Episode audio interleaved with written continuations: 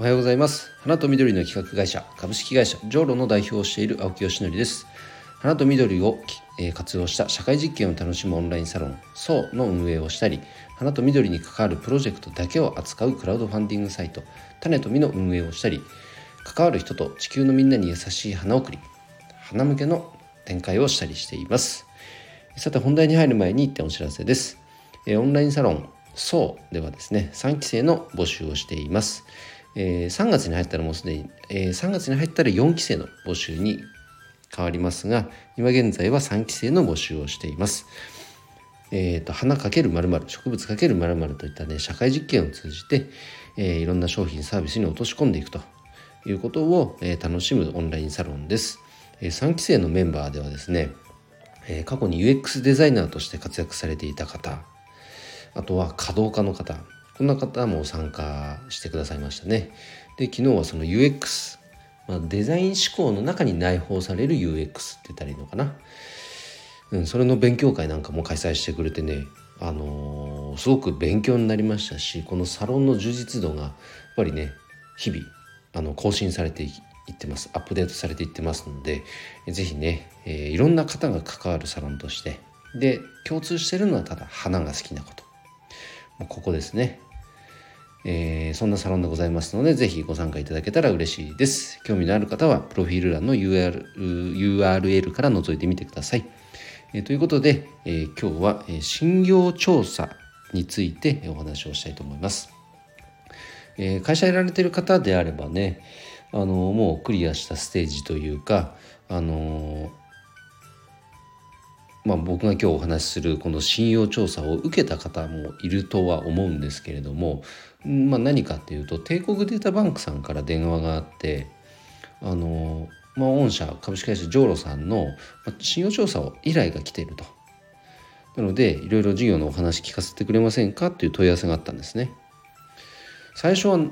なんでそんな調査されなきゃいけないんだって正直思ったんですけど、まあ、冷静に考えるとですねそりゃそうだよなって思いました。むしろありがたいことだなと思いました。じゃあそれはどういうことかについて紐解いていきたいと思いますけれども。まあうんとホームページ上例えばねあとは日々ホームページ以外でも発信している情報の中でもう明確な実績だったりがもうこう明示されてればひょっとしたら信用調査をする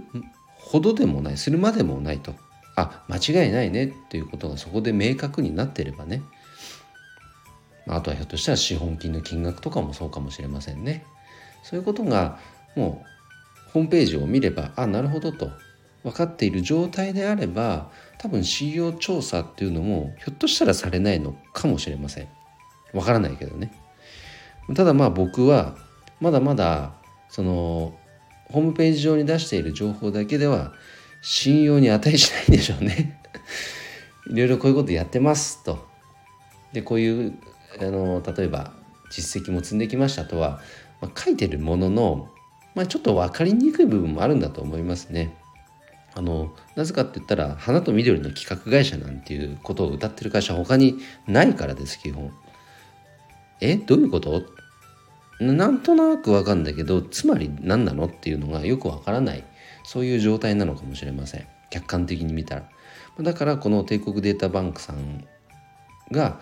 えーと、その間に入って、えー、その株式会社ジョーロがどういう会社なのかっていうのをきちっとそのデータとかねその企業情報を明らかにするという役割を担ってくださるそうです。なので今日あのそのアポイントがあるのでそのお話をしていきたいと思うんですが、ま、その信用調査依頼をした会社があるわけですよ。帝国データバンクさんにね。おそらくここかななんていう企業はあるんですけども僕がですねあのまだ一人社長で活動しているにもかかわらずあのいろんな企業様とコラボして商品サービスの、まあ、開発のコラボっていうのを進めさせていただいているのでじゃあその先方からすればじゃあパートナーを組むねジョーロっていう会社は本当に大丈夫なのかっていうのは、まあ、関わってる担当者の方はいいにしろ会社としてゴーサインを出すにはやっぱり他の方からしてみたら本当にその会社大丈夫っていうふうに見られて当然ですよね。